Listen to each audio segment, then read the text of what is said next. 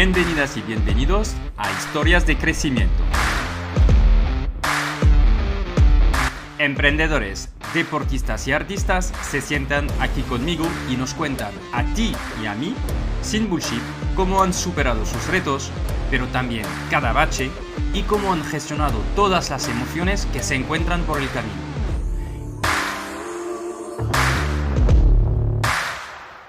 Este es un espacio en el que hablamos de desarrollo profesional, pero también de desarrollo personal, porque yo creo que una cosa no puede existir sin la otra. Mon Soy Jean-Noël Sonil, soy cofundador de growthhackingcourse.io, una escuela de growth que te enseña a acelerar tu marketing digital y tus ventas con los profesores de las empresas más top. Y cofundador de kimun.io, una agencia digital con un equipo de primer nivel que te acompaña en el crecimiento de tu negocio. Estoy aquí para preguntar cómo lo imposible algunos lo hacen posible y enseñarte la verdad que hay detrás de los negocios, sin trampas ni cartón. ¿Estás preparado? Arrancamos.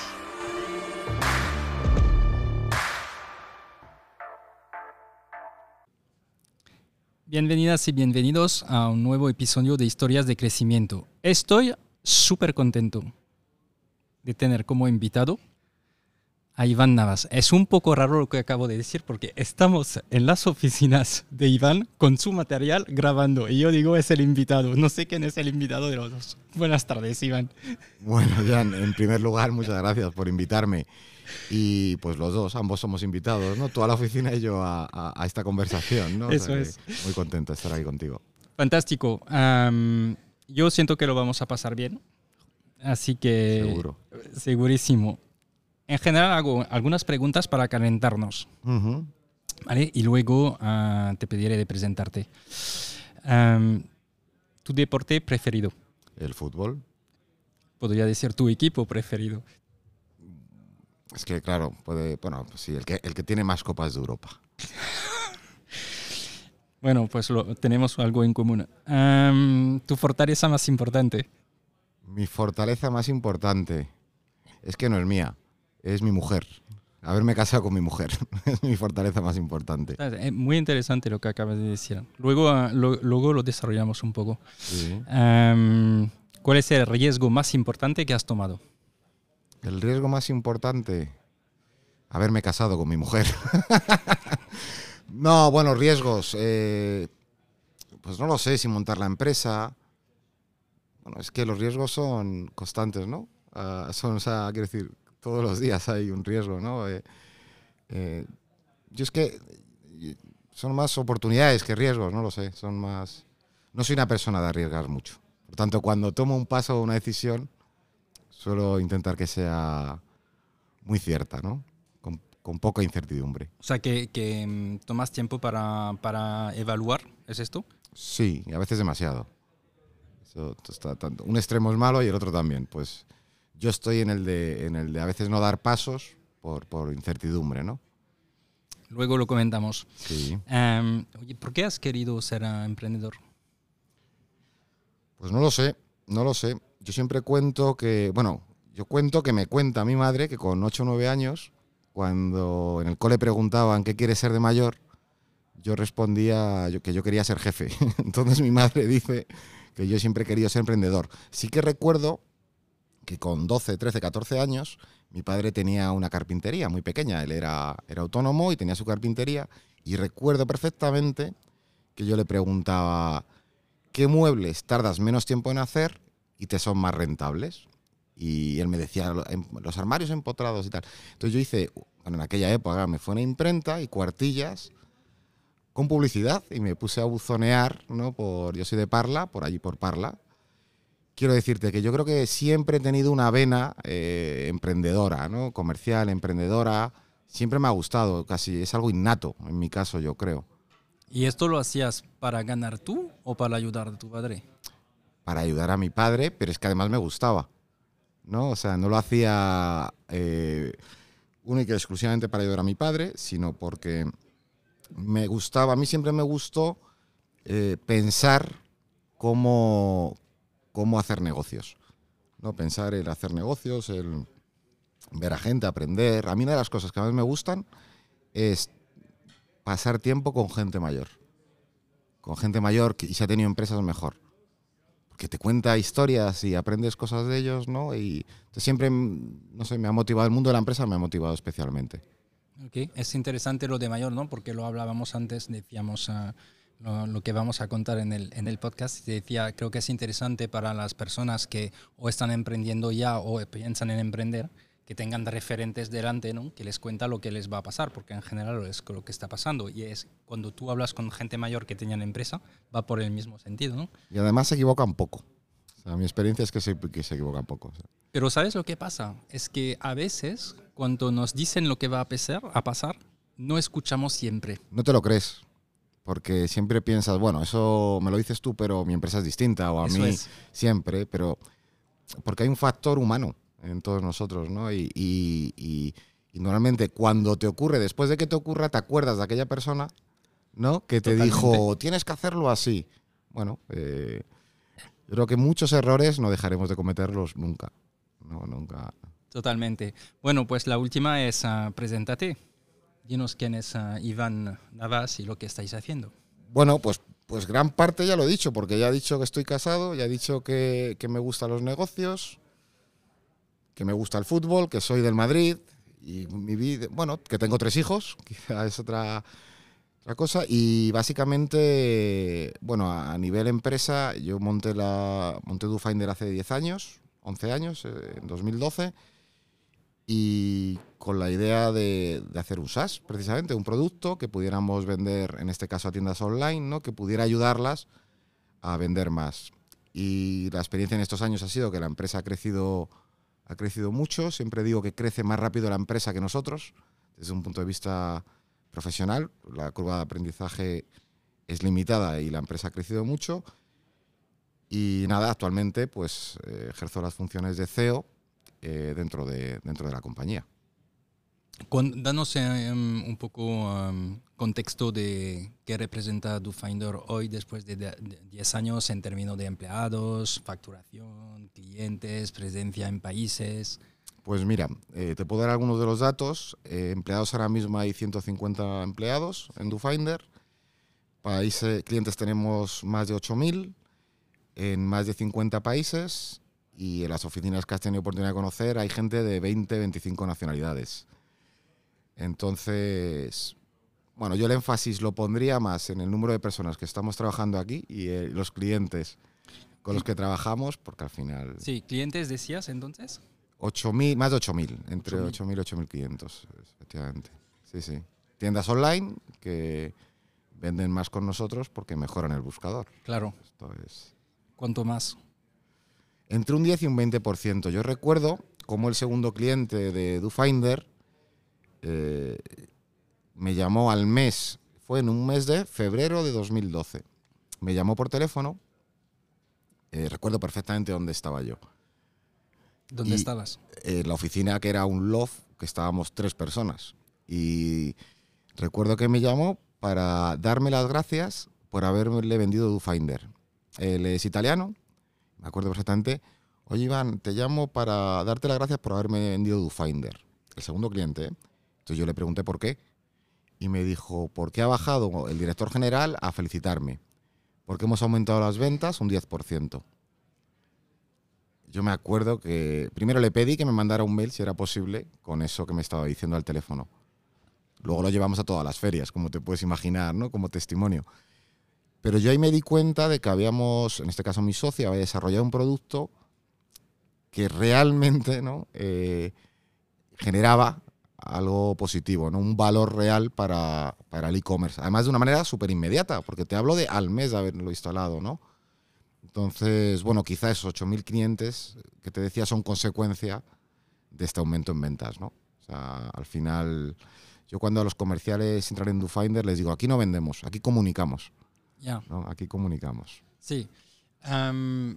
luego lo comentamos, ¿no? Las distintas etapas, porque creo que es súper interesante lo que vosotros habéis hecho y lo que habéis vivido, ¿no? Para, para inspirar a, a, más, a, más personas y a más profesionales. Pero al principio de este proyecto,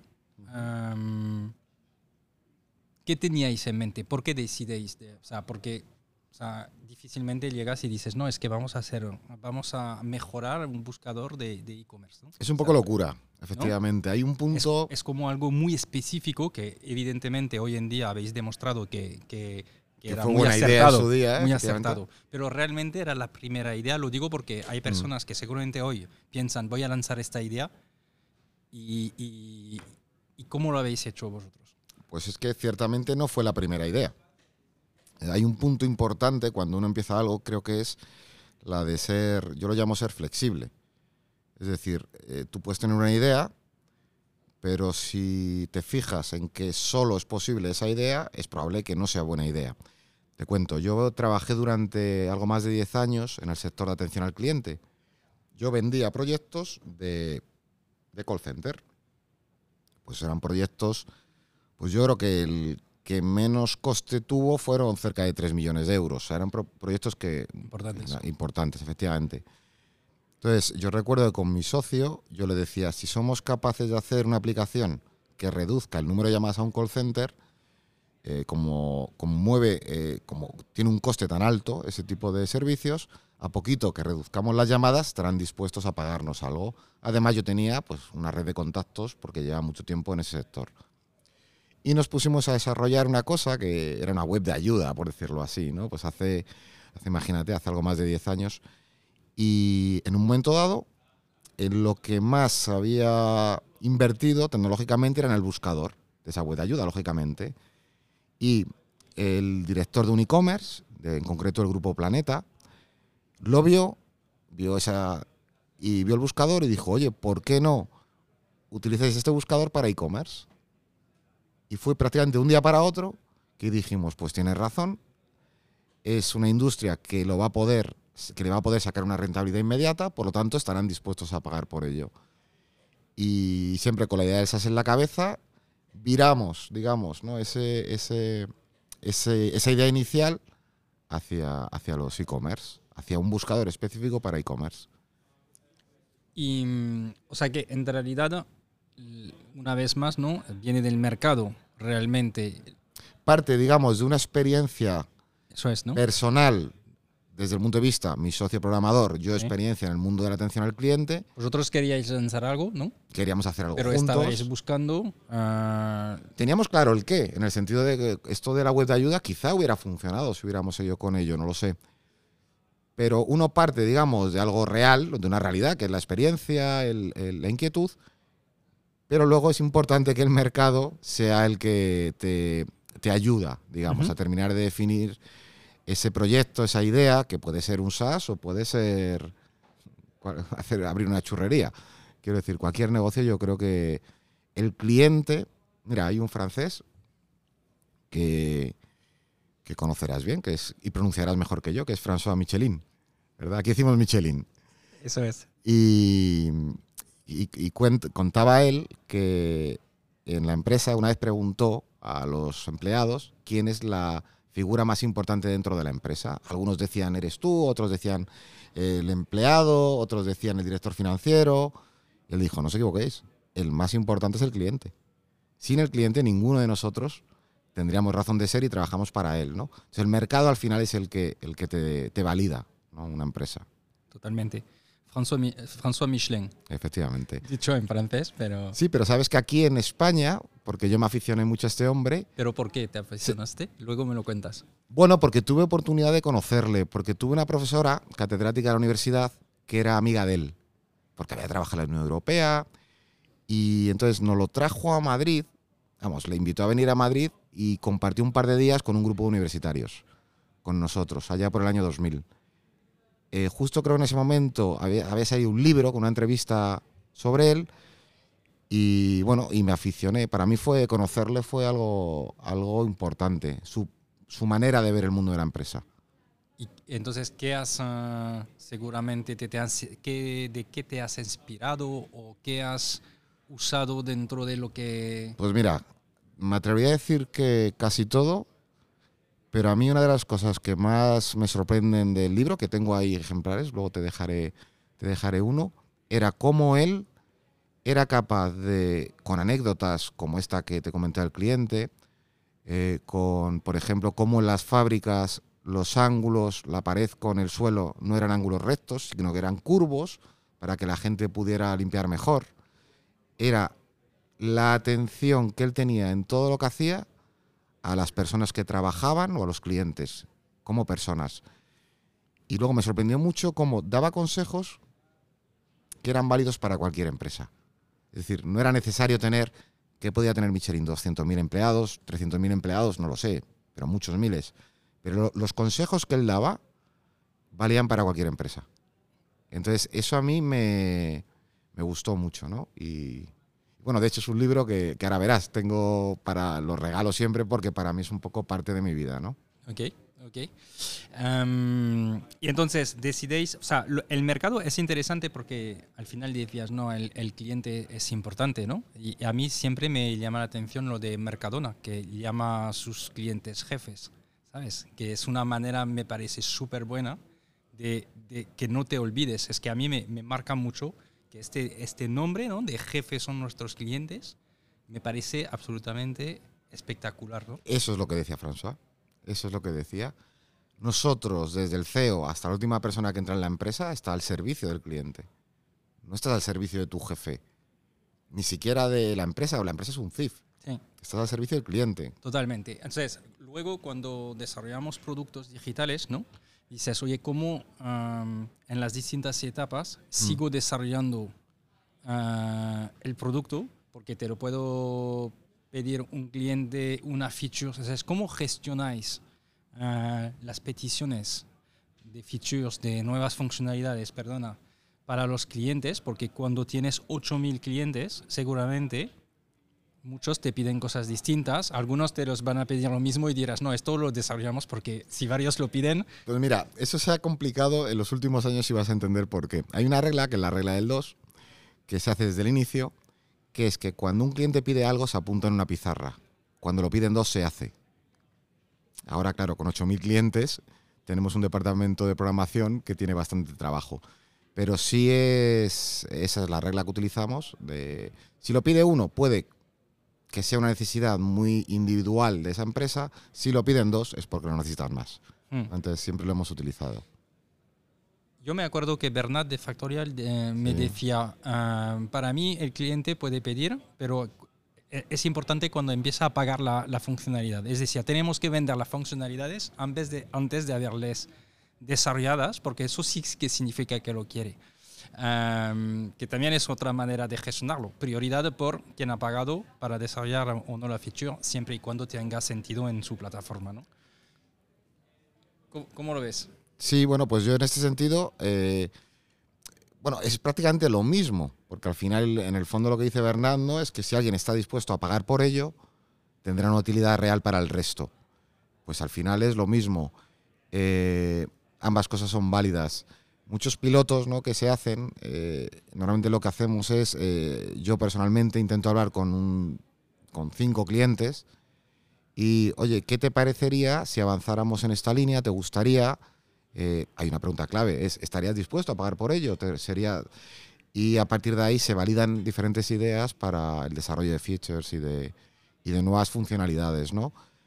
Luego, normalmente se desarrolla, se prueban, eso es muy importante, ¿no? El, algunos clientes que por experiencia, por experiencia con nosotros, confianza, años, eh, se prueban, se validan desde un punto de vista. Hay una, por ejemplo, una cosa que nosotros en DoFinder siempre hemos es un ideal, pero es no sacar ninguna funcionalidad que no tenga un aporte, un valor real para las métricas del cliente. ¿no? O sea, todo tiene que estar soportado por, eh, por un incremento en ventas, en este caso. Si no, lo regalamos. Si no, no cuesta. Sería algo así, ¿no? Gracias a Dios, eh, normalmente no ha ocurrido, ¿no? Pero, pero eh, al final uno Pero realmente, ah, cuando sacáis una nueva funcionalidad, ¿midéis para ver que hay un impacto en ventas? Sí, sí, sí, lo ¿Y medimos ¿Cómo lo, cómo lo hacéis? Bueno, ¿Podemos con- aprender de...? con de- TESA B. Con TESA B, pues nosotros pedimos ayuda a algunos de los clientes y, y lo que hacemos es que en diferentes sectores, e importante, en diferentes países, eh, probamos las soluciones. Por ejemplo, una solución, toda la parte de personalización. Pues nosotros, en concreto esto, recuerdo con algunos clientes alemanes, se probó con unos resultados excelentes en diferentes sectores. Eh, últimamente, toda la parte de recomendaciones o de suggestion, ¿no? Se, se prueba, se valida y a partir de ya se ofrece al resto. Porque al final el cliente tiene que confiar en ti en, tiene- en un SaaS en el largo plazo. Ya, ¿no? Es un cliente que te paga mensualmente. sí. Por lo tanto, tienes que generar una confianza que, que se, te- que se tiene que mantener ¿no? durante los años. ¿no? Para que- Totalmente. Sí, lo que quieres decir es que el modelo SaaS, ah, el churn es muy importante, fundamental. ¿no? Y que, mm, y que realmente el cliente tiene que quedarse, lo que significa que también tienes presión para lanzar nuevas funcionalidades que necesita, ¿no? Efectivamente. Y, mm, vale, es el, el- el tema de, de, de producto es un, es un tema interesante. Hay un momento, o, o sea, porque entiendo que tenéis más peticiones, más funcionalidades por delante de lo que queréis hacer que de equipo, ¿no? En general suele ser así. Sí, claro, eso ocurre. Yo siempre le digo a mi socio, eh, ¿cuántos, ¿cuántos programadores necesitas? Y él dice infinitos, siendo consciente de que es imposible tener... Entonces, eh, la demanda, digamos, de producto, de desarrollo de producto, normalmente es mayor que la de los ingenieros que normalmente puedes tener en el equipo. Aún así, eh, nosotros tenemos un equipo muy, muy potente de gente que, vamos, aunque siempre hay una queja desde la parte de negocio a, ¿no? a los programadores, en realidad la, la capacidad de desarrollo que tienen es bastante alta. Bastante alta y sobre todo bastante, bastante eficiente ¿no? y, y eficaz. ¿no? Al final lo más importante, o una de las cosas más importantes en un- SaaS, es cuando sacas algo a producción no falle porque estás interviniendo en el negocio directo de tu cliente, ¿no? Entonces, eh, en ese sentido, siempre hemos tenido, vamos, no hemos tenido problemas nunca. Ok. Sobre 150 personas, que Sí. más o menos la repartición por departamento, que, que, ¿cuál es? Pues, mira, puede ser un 35 comercial, 35 eh, programación y 30 al resto de departamentos. Allá, pues mete todo, recursos humanos, administración, marketing, Ujú. Poco, aunque todo eso va variando a lo largo del tiempo, porque las necesidades también varían mucho, o sea, es, es lo normal. Es verdad. Em, decías algo que me ha llamado la atención, ¿no? Porque tú venías de vender proyectos a 3 millones Sí, y lanzáis con pricing de 50 euros al mes, ¿no? sí. Eso seguramente ha, ha sido un, un, un shock, ¿no? Entre, oye, ¿cuántos clientes vamos a necesitar vendiendo en 50? Detrás mi pregunta, que hay muchos SaaS que, que al principio lanzan con un precio bajo, ¿no? Ah, y luego ah, están viendo cómo pueden subir el valor y aumentar ¿no? el, ticket medio. ¿Cómo lo habéis hecho vosotros? Eh, pues es, ingenuidad. o sea, yo si ahora tuviera que volver a, a- a- a diciembre de 2011, ah, claro, era absurdo pensar que de 50 euros en 50 euros íbamos íbamos a poder pagar varios sueldos, ¿no? Es, tiene una parte de ingenuidad con ilusión. Por lo tanto, no haces, en un inicio no hicimos esos cálculos. Simplemente lo que quieres es, oye, este producto es, válido, la gente le va a interesar, lo va a comprar, ¿no? Dicho esto, pues luego, si vale 50 euros, tendrás que conseguir el doble clientes que si vale 100, así de sencillo, ¿no? Pero hay un tema que además hace poco tuve una conversación sobre eso, que es lo del vender un proyecto de 3 millones de euros o vender eh, 50 por 50 euros al mes no es tan diferente. Y, yo sé que, sobre esto hay mil pues, alternativas o mil se puede discutir y pero en mi experiencia al final cuando tú vendes algo tienes a una persona delante con un problema o una necesidad y da igual que sea el director de atención al cliente de un gran banco a que sea el dueño de una farmacia que acaba de abrir su farmacia online. De hecho, muchas veces esos 3 millones de euros para el, el- el director de atención al cliente de esa multinacional tienen menos valor que los 50 euros para el de la farmacia, ¿no? Entonces, al final eh, cambian los tiempos, en algunas ocasiones cambian los, los- los métodos quizá, pero al final es lo mismo, ¿no? O sea, es lo mismo. Es, tienes una persona delante con una necesidad y tú tienes un producto o servicio que le ayuda. ¿no? Es, es de, lo que, de lo que se trata. Sí. Para mí no fue un cambio, ¿eh? ¿No? También porque yo empecé vendiendo cosas... Yo empecé vendiendo... Porque ya la organización vendiendo. Primero, vuestro ticket medio de cliente, ¿de cuánto es? Porque en la web es como empieza gratis, ah, 49 euros, y al mismo tiempo dice 50 euros. Es absurdo de pensar que podríamos pagar la- la- los, los sueldos. O sea, eso significa que en realidad puedes empezar de manera barata, pero si creces, DoFinder va a crecer, ¿no? Ah, contigo también al nivel de, de factura y al nivel de lo que Es aportas. una cuestión de tiempos. En el SaaS es una cuestión de tiempos.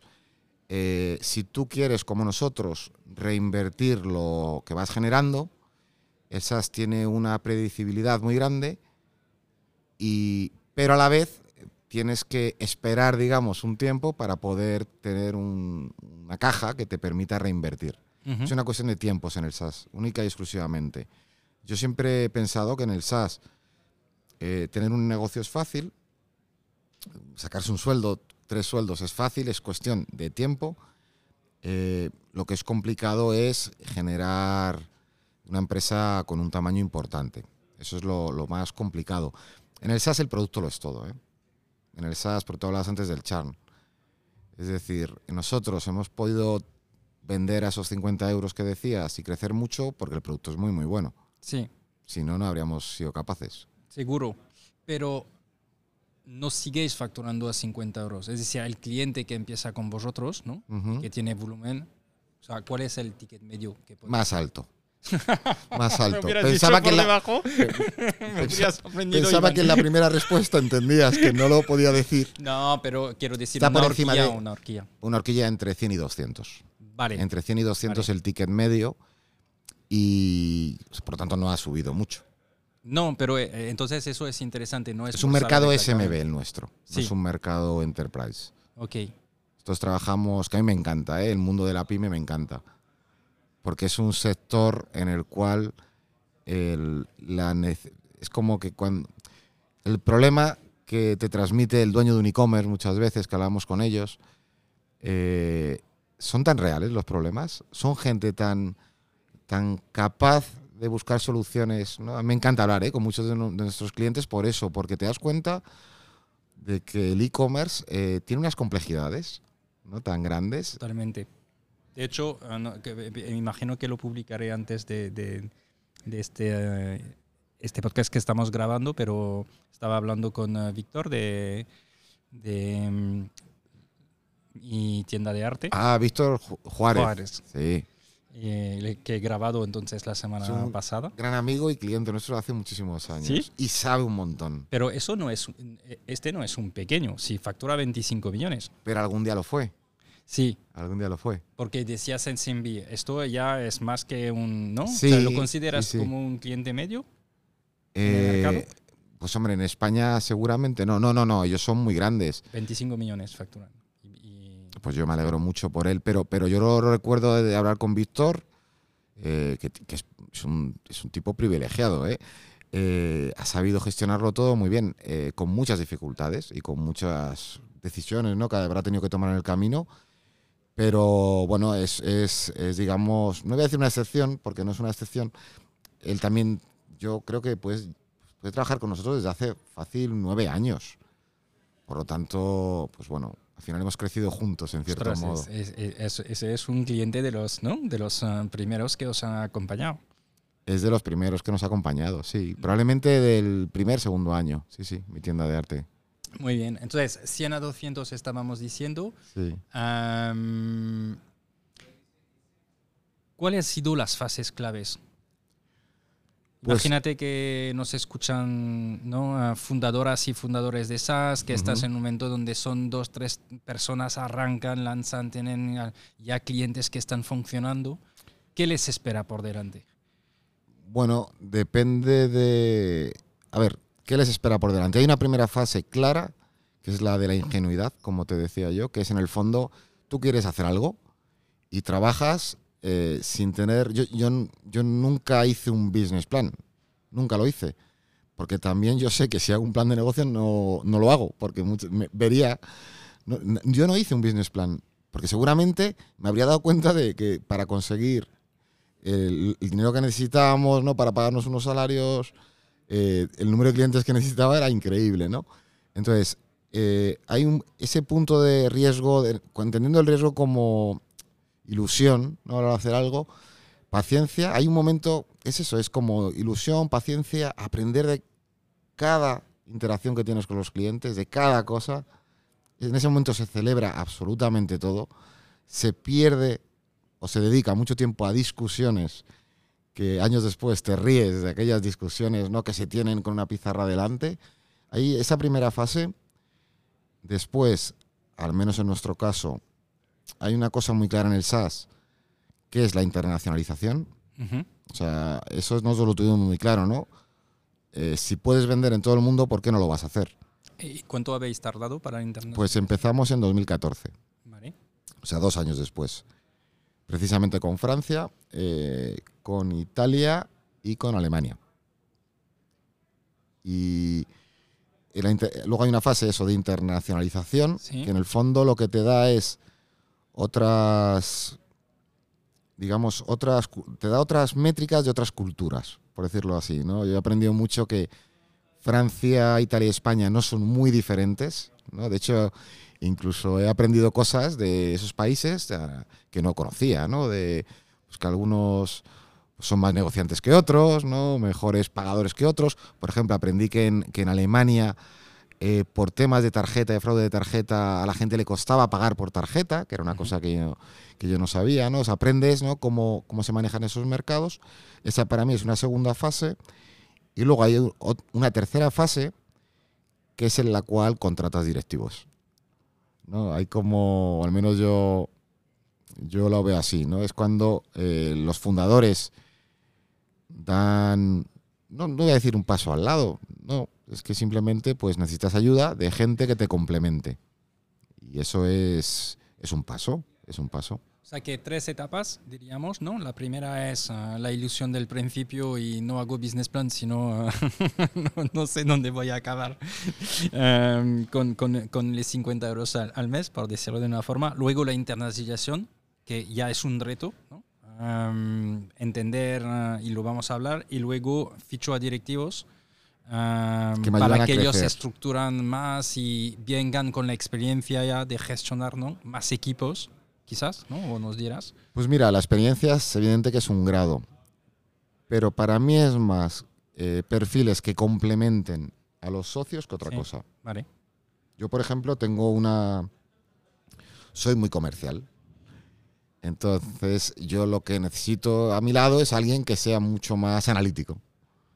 ¿no? Entonces, eh, yo creo que es más, la experiencia sí, pero sobre todo que se complementen. Tendemos a contratar gente que se parece a nosotros. En cierto modo es un error. De hecho, una de las... Yo creo de, las, de los puntos de éxito de DoFinder es que mi socio y yo somos opuestos, pero lo más opuesto que te puedas encontrar somos mi socio y yo. Él tiene una mentalidad muy ingenieril, muy analítico, y yo soy todo lo opuesto. Yo soy muy emocional, muy comercial, eh, muy, me verás siempre con un cuaderno en la mano, a él le verás siempre con un ordenador en la mano, ¿no? Entonces, el hecho de que seamos dos perfiles tan opuestos, con un objetivo común y que nos hayamos sabido respetar cada uno su área de conocimiento, su talento, es lo que nos ha traído hasta aquí. Por eso cuando fichas directivos, bueno, cuando fichas cualquier persona, ¿no? Yo hablo de, es importante que sea un complemento, ¿no? no es, eh, es- y la cultura de la empresa. Pero bueno, eso lo hablaremos luego si quieres, la cultura de la empresa. Vale, entonces estamos a- vamos a intentar de dividir estas Vale. tres fases, si te parece, y Mm. hacemos un poco hincapié en la... ¿Qué ha sido clave en la primera fase, am, antes de la internacionalización? Am, y, y- y cómo lo... Cómo, ¿Cuándo habéis visto que este crecimiento tenía sentido? ¿no? Este Product Market Fit, vamos a decir un poco, ¿no? que imagino Ujú. es la primera parte, ya tenéis clientes. ¿Cómo lo habéis gestionado y qué ha sido clave para crecer? Pues en nuestro caso es que pasa algo curioso, y es que como te decía, nunca ha habido un plan de negocio. Lo que ha habido ha sido una persona que soy yo, que de hecho eh, pocos SaaS con nuestro ticket medio venden por teléfono. eh, bueno, porque aparentemente no es rentable. Pero es que era lo que yo sabía hacer. Es que yo no sabía de marketing. No es rentable, depende del lifetime value, ¿no? O sea, si tu cliente se queda nueve años, algo es rentable. Efectivamente. Entonces, eh, el, yo es que solo sabía vender por teléfono. Mira, yo recuerdo discusiones, con conversaciones que acababan en discusiones con mi socio, ¿no? Que él decía, venderemos prácticamente todo online. Pues claro, por ese dinero, ¿no? Y con una mentalidad de, programador, todo será online.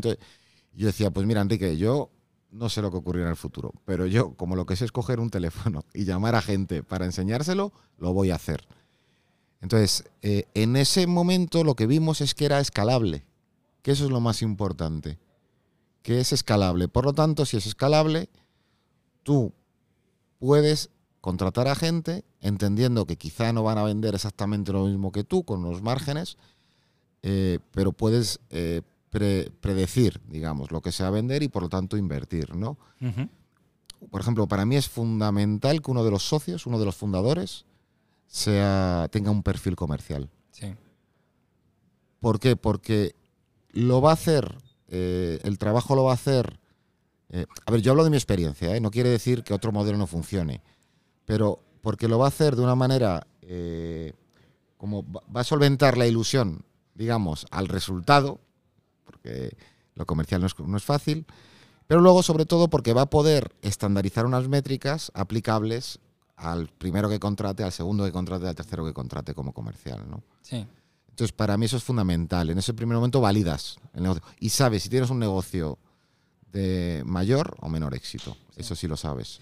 Como a ti te gusta la, parte comercial y las ventas, diría, es verdad que creo que es importante que en la startup en general, cuando lanzas, tengas alguien de, de venta dentro, porque primero vas a vender tu proyecto, ¿no? Indirectamente, que sea levantando dinero, que sea los clientes, que sea haciendo pitch en conferencias. Es súper importante estar vendiendo donde a veces es difícil es que alguien puede tener bastante naturalmente capacidad de venta, pero no ser muy organizado en las ventas. Es decir, saber vender no es saber transmitir a un equipo a veces, ¿no? Una metodología. De hecho, hay muchos grandes vendedores que son nativos vendedores y luego les dices cuál es la metodología, no hay, pero en realidad si te das cuenta que están siguiendo unas pautas que, se, que puede ayudar a formar, ¿no? pero es difícil. ¿Tú, tú conseguías transmitir? ¿Has formado tú los equipos? Pues ¿Has decidido de contratar eh, claro, pues fuera la, formación? ¿Cómo lo... Fuera no, dentro, pero sí que es cierto que cuando quisimos escalar aún más el equipo, eh, necesité la ayuda del que es el actual director comercial. Un perfil mucho más técnico que el mío, con una experiencia que permitía eso que yo era capaz de transmitir prácticamente de uno en uno, ¿no? Casi por osmosis, ¿no? O sea, eh, el estandarizarlo, ¿no? En un en algo que fuera aún más escalable, ¿no? Aquí es cuando digo lo de el complementarse, ¿no? Eh, pues el director comercial es ingeniero, tiene una, tiene una digamos, es, diferente a mí, ¿no? Entonces, eh, tu pregunta, si yo era capaz de... No. Yo, yo, yo, yo no era capaz. De hecho, es importante que ser consciente del límite de cada uno. Entonces yo de eso, bueno, tampoco tenían la pretensión ¿eh? de, ser capaz, pero sí que era consciente de que yo no iba a poder escalar un departamento a 70 personas o a... No. Ok. bueno, primero gracias por, por, comentarlo, ¿no? Porque eso es un tema de, de, aceptarlo y decir, mira, si yo no lo consigo, que todos tenemos límites, pues ah, lo voy a hacer con alguien que lo va a hacer bien, ¿no? Creo que es importante. Entonces, en esta fase, mm. la parte de teléfono ha sido clave, que es más outbound y llamo a todos los, clientes que pueden... Entro en Google, busco zapatillas y todas las tiendas que me salgan las llamo, efectivamente. ¿Habéis desarrollado alguna metodología ahí ah, o perfeccionado que os ha funcionado? ¿Podemos aprender algo? Porque dices, claro, ah, voy a llamar a todos los e-commerce, pero ¿en qué momento el e-commerce te va a decir que sí? ¿En qué momento tiene un pain? Ah, ¿Cómo lo vas a perseguir para que sigas en el top of mind de este e-commerce para que el día que de nuevo diga, ostras, podemos mejorar eso, llamamos a DoFinder en primero? Nunca ha habido eh, históricamente, digamos, una estrategia hasta el año 2018, que es cuando empezamos a invertir en, más en marca o en marketing, ¿no? Pero simplemente eh, nosotros lo que hacíamos era llamar a los clientes eh, con un proceso, con el proceso que puede tener cualquier comercial. Yo te llamo, si no estás interesado ahora, te llamaré dentro de un año. A lo mejor cambias de opinión, ¿no?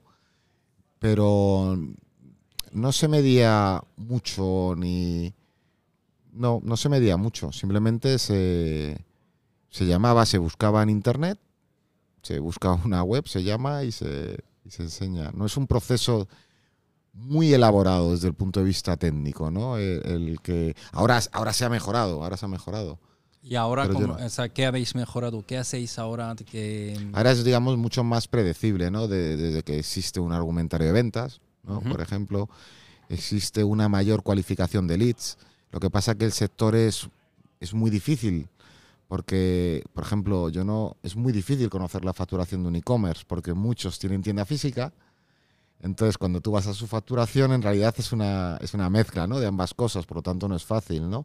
Puedes, hay datos de tráfico, ¿no? Que te pueden ayudar. quizás, Pero los datos de tráfico muchas veces tampoco son muy fiables, ¿no? Entonces, eh, ¿Scrapeáis información? ¿Tenéis un poco una precualificación? Sí, se trabaja en eso, pero, pero no es una información que yo pueda decir que es muy valiosa, ¿no? Si tú me...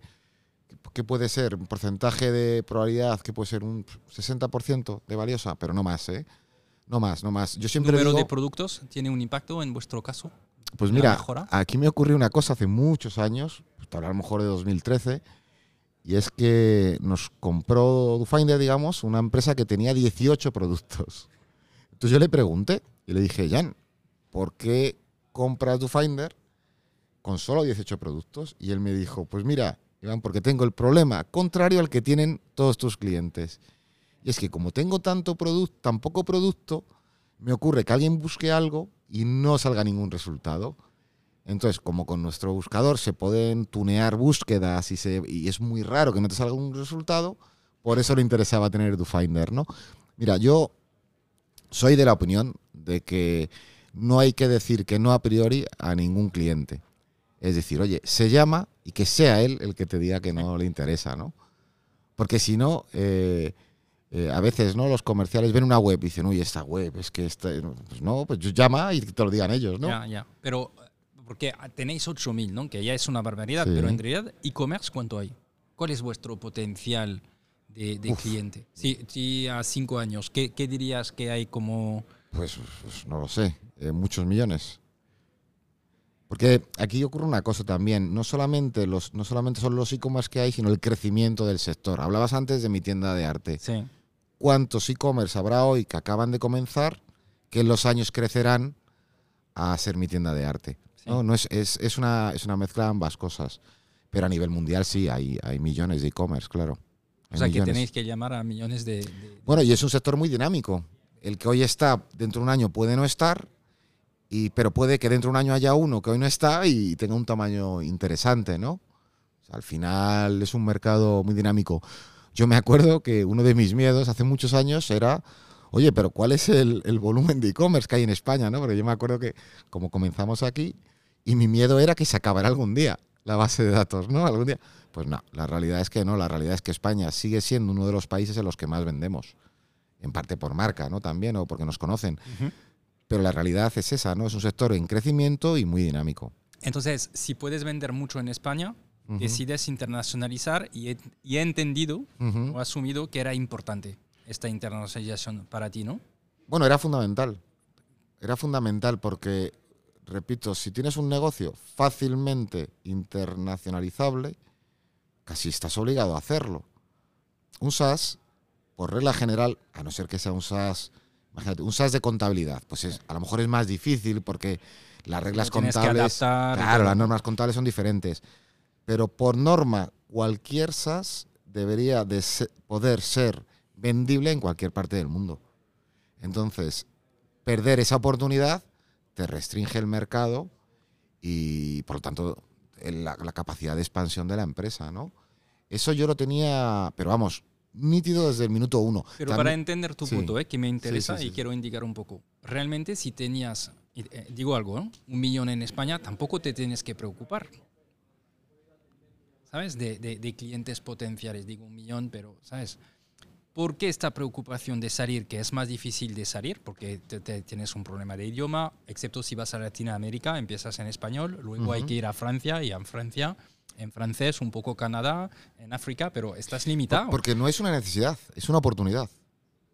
Es que no es, no es una necesidad como tal. Nosotros nunca, desde que comenzamos, pues quizá al principio, yo nunca he vivido DoFinder con un concepto de necesidad. Eh, porque si fuera por, el, por la necesidad, habríamos parado hace años. Probablemente habríamos vendido la empresa, pero es el, el- el crear una empresa, para mí, tiene un componente de oportunidad, de reto. Y uno decide si, si va hacia allí o no. Entonces, para mí era tan evidente, tan evidente que había que vender en Italia, que vender en Francia, que vender en Inglaterra, que vender en Alemania, ¿no? Como primeros países, que no podía no hacerlo, que me podía haber estrellado. O sea, uno lo Es intenta. que si vas a- a- cuando sales, y lo vemos con las empresas americanas, a cuántas se han estrellado saliendo de Estados Unidos porque no se adaptan a la mentalidad. Por eso te- me interesa ¿eh? de, de- de entender, de decir, es que es un riesgo de internacionalizar o es una oportunidad, ¿no? Porque también eh, si tengo el mercado, o sea, Mercadona no internacionaliza. Sí, pero Mercadona en concreto, eh, bueno, esto yo, yo lo leí la noticia hace años, entiendo que era verdad, pero por ejemplo en Italia, mi mujer es italiana, por eso en Italia se protege mucho al pequeño comercio. Entonces, eh, yo, a riesgo de equivocarme, creo que no le permitieron abrir tiendas en Italia, Mercadona. No sé si a ti te suena algo de esta historia, que quisieron hacerlo, pero no le daban los permisos o lo que fuera por proteger al, al negocio local. Eh, pues, en- Tengo esta sensación que en el mundo online sí, ah, somos más propicios a, a salir, ¿no? Y a atacar el mercado y a pensar, "S- cuidado porque si otro coge el mercado, es un peligro para nosotros. Es también una manera de defensar, de, de- de defensar en de, castellano. de defendernos, ¿no? Defendernos, defensa, es una defensa. Sí, es una defensa. Claro, ¿no? porque hay una barrera que en el online desaparece, que es la geográfica, en la mayoría de los casos. Entonces, esa oportunidad que yo llamo es un riesgo.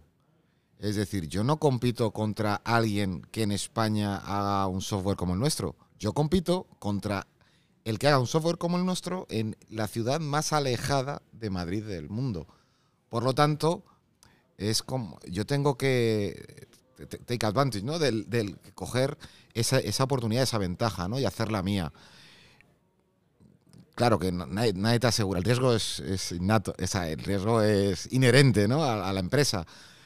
Pero a mí siempre me gustó mucho, yo cuando trabajaba más de comercial, eh, Salesforce. En aquella época, en la- los años 2000 aproximadamente, estaba Salesforce y otro que se llamaba Sugar CRM. Yo no sé si te Sí, suena, sí, sí. que creo que sigue existiendo, no sé en qué medida. o- Es un open source, ¿no? Claro, entonces, en, aquel, en aquella época, no sé si recuerdas que CRM tenían las grandes multinacionales. Sí. Que, Cyber y... efectivamente. Entonces, un, bueno, cualquier multinacional iba a SAP, le contrataba no el CRM o tal, pero las pymes no tenían oportunidad de tener un CRM y lo que teníamos era un Excel, ¿verdad? Lo Sí. que Sí, o el Cyber, que era un dolor de cabeza a rellenar, tremenda para todos los, los comerciales. Yo recuerdo el Excel. Entonces, ¿qué ocurre? Sale Salesforce. Y Salesforce le da oportunidad a cualquier empresa de tener un CRM con una tecnología prácticamente igual o igual que la que tiene el comercial de una multinacional. Entonces, para mí, en ese sentido, claramente Salesforce cambió el paradigma del software, ¿no? Y yo desde España podía contratar una licencia de, de C- de- de- de Sugar CRM en su día o de, o de Salesforce, ¿no? Pues en el fondo yo quería replicar, digamos, ese modelo de negocio, ¿no? El SaaS, es que... En la internacionalización, Sí. ¿qué ha sido importante? ¿Dónde os habéis, eh, habéis fallado Ujú. y dónde eh, lo habéis hecho bien y dirías, oye, alguien quiero, que tiene que internacionalizar puede ¿Dónde- aprender? ¿Dónde hemos fallado? No creo que haya sido tanto un tema de internacionalización. Mira, el primer fallo, esto lo recuerdo perfectamente. Yo estudié económicas, ¿no? La ADE se llama aquí en España. Pero yo viví una cosa en mis carnes que imagino que la estudié, pero que no. Y es que la contabilidad es distinta a la tesorería. Entonces, cuando contratamos las cuatro primeras personas para afuera, de repente me di cuenta de que no teníamos dinero para pagarlas. Contablemente la empresa generaba ya beneficios, pero, pero no teníamos dinero para pagar a esas cuatro personas. Entonces tuvimos que, Enrique y yo, mis socios, renunciar a nuestro salario durante un tiempo, ¿no? O sea, aprendí varias cosas ahí. Pero más allá de eso, mira, entendí que todo país tiene un componente cultural distinto. Es decir, eh, lo decía antes, pero las dinámicas de venta no son las mismas en Francia que en España, en, Italia que en España, en Alemania que en Italia, no tienen nada que ver. No tienen nada que ver. Eh, tú siendo francés, eh, puedes estar más o menos de acuerdo conmigo. Hay una región latina más similar, que es España, Italia, Francia, pero en cuanto te vas a países más centroeuropeos es muy, muy diferente, ¿no? Sí. Entonces hay que fichar, cuando se sale internacional hay que fichar comerciales nativos. En la medida de lo posible, sí. No es fácil a veces, pero en la medida de lo posible, sí. Sí, sí. Eso es un consejo que daría claramente. Ok. oye, al nivel de ventas tenéis algo espectacular dentro de las oficinas. Lo del, wall. Eh, El video wall. Este, ¿no? Cuéntanos un poco. Porque esto, eso sí que me ha impresionado. Sí, te ha gustado. Pues mira, esto es porque teniendo yo un, bagaje, un perfil un, muy comercial, eh, y como te decía, yo soy muy de papel y muy de escribir todo, yo históricamente tenía una pizarra tenía una pizarra en la cual todo lo que iba ocurriendo en el departamento comercial se iba escribiendo. Eh, es una cosa que se pierde con el tiempo, el celebrar todo, ¿no? Eso luego lo comentamos. Luego lo comentamos, pero es verdad.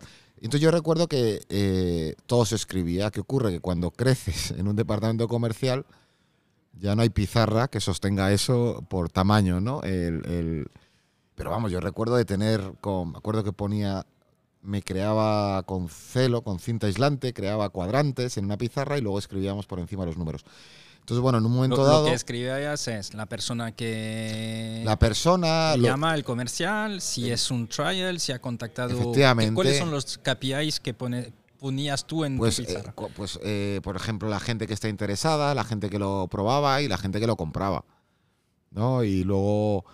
Eh, y claro, eso iba cambiando por las semanas y hacíamos juegos o hacíamos pues, concursos, no lo sé. O sea, intentábamos, siempre DoFinder ha sido una empresa y pasárnoslo bien.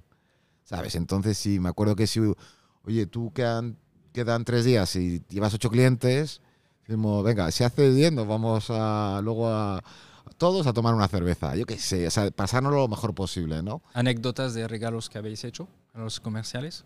Pues yo, yo, te cuento uno mientras piensas, ¿no? Estaba en una empresa americana en Francia y cada mes eh, eh, éramos 100 vendedores. Cada mes el mejor vendedor se llevaba un... Había un BMW de la empresa eh, descapotable y el mejor vendedor se iba con el BMW durante un mes con la gasolina pagada. Ah, y, eso era el, uno de los premios, ¿no? Que era muy llamativos y, todo. Y siempre lo recordaré. Y había competición, ¿sabes? Porque todo el mundo durante el verano, durante los meses de buen tiempo, se quería llevar. Entonces lo que en agosto, de los meses de julio, eran increíbles. Claro, claro, no, esto está muy bien, muy bien. Yo, mira, anécdota tengo una de una persona. Mira, hay una cosa muy bonita en DoFinder. Todos aquellos de la internet finalización del año 2014 todos siguen en DoFinder. Eso es muy bonito para mí, ver cómo la gente, cómo todos hemos crecido con la empresa. Recuerdo que había, había hay, ¿no? lo que pasa que ya no hace labores tan comerciales directas, una persona que, que era un excelente comercial, o es un excelente comercial, entonces esta persona conseguía pocos clientes, pero de un tamaño importante, ¿no? Entonces siempre vendía mucho, pero consiguiendo pocos clientes. Pero yo una vez dije, mira, vamos a hacer un concurso, lo que fuera, tal, el que consiga, no dinero, porque a veces es injusto dependiendo del mercado, sino el que consiga mayor número de clientes. entonces este, ese mes, fue el que más clientes consiguió, consiguió como tres veces más de lo que estaba, simplemente para demostrar que si él quería, era capaz de conseguirlo. Nunca más lo volvió a hacer. Entonces a mí aquello me resultó curioso, ¿no? Como eh, el, poder retar a alguien, ¿no? El decir, yo este mes lo demuestro, pero luego ya no me sigas pidiendo, ¿no? Ya. Entonces sí, pero anécdotas, pues bueno, entiendo que... Luego, recuerdo un mes que, claro, nosotros, los clientes nuestros tienen un mes de prueba, por lo tanto yo puedo hacer una previsión de ventas de un mes para otro, ¿no? Pues hubo un mes que imagínate que teníamos como una previsión que podíamos vender cinco, pero hacían falta siete. Pues se consiguieron los siete. Que yo siempre he pensado por qué, o sea, cómo se consiguió eso. Imagino que consiguiendo algún cliente sin la prueba o algo así. Pero sí, bueno, cosas de esas ocurren constantemente, claro. Entonces, em, estábamos en el, en el wall, entonces tenéis Sí. los equipos, ¿no? Bueno, es un wall muy grande, es decir, Sí, eso sí, es hace cuántos metros. Pues no lo sé, pero sí es de, de estos ¿Eh? de concierto, digamos. eso es, como, es. eh, imaginaros la- a la audiencia, ¿no? Que nos escucha, imaginaros que estáis como en un concierto, Ujú. pero aquí hay como equipos, ¿no? Y luego ah, los ah, trial, los clientes que se, que se han vendido, el montante, ¿no? Em, y todo esto. Sí, sí, sí. Ellos, Pero ellos- es llamativo, ¿no? Sí. No, no, no se suele ver tanto. Y Es, claro, yo es lo muy orientado yo- a venta, ¿no? Sí, Esto yo lo tengo es- muy interiorizado. Yo es que lo tengo muy interiorizado porque me gusta, porque me parece bonito que, que cuando alguien consigue algo aparezca ahí. ¿no? Luego no sé si así lo has visto, pero hay equipos que Sí. tienen nombres diferentes, por ¿verdad? eso, sí. Sí, o sea, pero no son equipos el típico equipo de estos cinco personas, no, no. Tienen su nombre eh, y, y entre ellos compiten, hay camisetas, pero compiten de una manera sana, no sé cómo, es como, repito, si ya, si venimos a trabajar y el trabajo comercial es muy duro, es, es difícil, ¿no? Eh, o sea, disfrutemos de ello, ¿no? Pasémonoslo bien, ¿no? Entonces sí, es, es muy sanote, es muy sanote. Genial. Eso es la fase entonces internacionalización. Sí. Hay cosas que dices además eh, que podemos aprender y dices, no, no, esto es importante, a nosotros nos ha funcionado más o en la parte internacionalización o no. Bueno, a ver, yo ahí, eh, yo ahí digo, hay que, para escalar, repetir lo que te funciona en un país, ¿no? Repetirlo en otros y aprender de cada llamada. No lo decía antes, pero para mí eso es fundamental. Porque, porque los países son distintos. Entonces, más allá de eso, lo único que yo diría que es el gran, el gran error. no, es que todo, a toro pasado todos son errores. Pero es acelerar lo antes posible. Cuando ves que algo funciona, no acomodarse. Que en el SaaS es muy fácil, ¿no? En la internacionalización. Pues un poco lo que decías tú antes de Mercadona. Bueno, si ya te vale, pues ya no acelero, ¿no? Pero bueno, si tienes ahí la oportunidad, quizá es, es para mí en aquella época, ¿no? Fue la, digamos que fue una época que fue de- más larga de lo que debería de haber sido, ¿no? Sí. Aquella época. ¿Y tú piensas que está relacionado con eh, la financiación? No, yo creo que está relacionado con la solvencia, la comodidad, eh, con un. con. me atrevería a decir con momentos vitales. Mira, nosotros cuando comenzamos eh, no teníamos ningún tipo de pretensión más allá que la de tener un trabajo. Nosotros nunca, cuando empezamos, tuvimos eh, la pretensión de tener una empresa, vamos, ni mucho menos como es ahora, o como queremos que sea. Eh, yo recuerdo que yo decía que no íbamos a tener más de 20 empleados. Esto, vamos, me acuerdo perfectamente, ¿no? Entonces, al no tener esa pretensión o esa ambición desmesurada, es, es obvio que llega un momento en el cual dices, bueno, es como un ya lo he conseguido. ¿Sabes ese día que dices, ya lo he conseguido, ya he conseguido mi sueño, ¿no? El que voy a tener yo con 14 años, ¿no? o cuando decía mi madre que en el cole decía que era, era como, yo, ya lo he conseguido. Entonces, es humano ahí como descansar, ¿no? como el decir, eso que años después lo veo como un error, ¿no? También lo veo como algo natural, Ya. como un aprendizaje, como un no sé, lo- no, no, no, no. Pero si tuviera, Y- si tuviera- al no nivel- parar, no hay que parar. Si tienes, ¿no crees que si tuvieras inversores y un board, indirectamente ellos te hubieran puesto más presiones y oye, seguimos más rápidamente, hay que invertir Seguro. el dinero que tenemos? Seguro. No digo que sea bien, Ujú. pero digo que simplemente quizás te pone una presión adicional Ah, seguro. que cuando tú te gestionas con el propio dinero que has generado, también a veces piensas, oye, ¿lo voy a invertir no lo voy a invertir? ¿En qué momento tomo el riesgo de seguir creciendo, no? Seguro, seguro que el hecho de tener un inversor, un inversor, perdón, habría ayudado a, mm, a que a que en ese momento todo hubiera evolucionado más rápido. Pero también con un inversor no está escrito que hubiéramos llegado a ese momento. totalmente. Quiero decir, al final, Seguramente hay inversores que os han contacta- contactado, ¿no? Sí, sí, sí. Entonces, ¿por qué habéis decidido que no? ¿Cuál, cuál han, cuál han sido... ah, Por la, por la no necesidad. Cuando digo la no necesidad, eh, no hay. El tema de tener una inversión no es ni acertado ni errado. El tema de tener una inversión es si tienes un plan que necesita de ese socio, que no es solo la inversión. A veces, yo creo que cuando hablamos de, de un, de un fondo, hablamos de dinero, y yo digo, el dinero es una parte, pero hay otra que es el know-how, ¿no? Es el, el que de hecho yo, yo valoro más. A día de hoy la valoro mucho más que el. El dinero al final es necesario, pero, pero, pero el expertise, el, el know-how, el, el apoyo que te puede dar alguien que ha vivido ya, ¿no? Estos, estos, estas, estas etapas, pues eh, yo considero que es más importante. Entonces yo creo que si uno tiene un plan para el cual es necesario o es útil o aporta un socio financiero, es, es absolutamente adecuado, necesario y bueno, ¿no?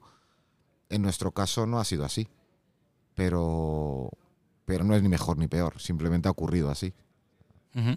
y, am, ¿Y pensáis que vais a seguir así?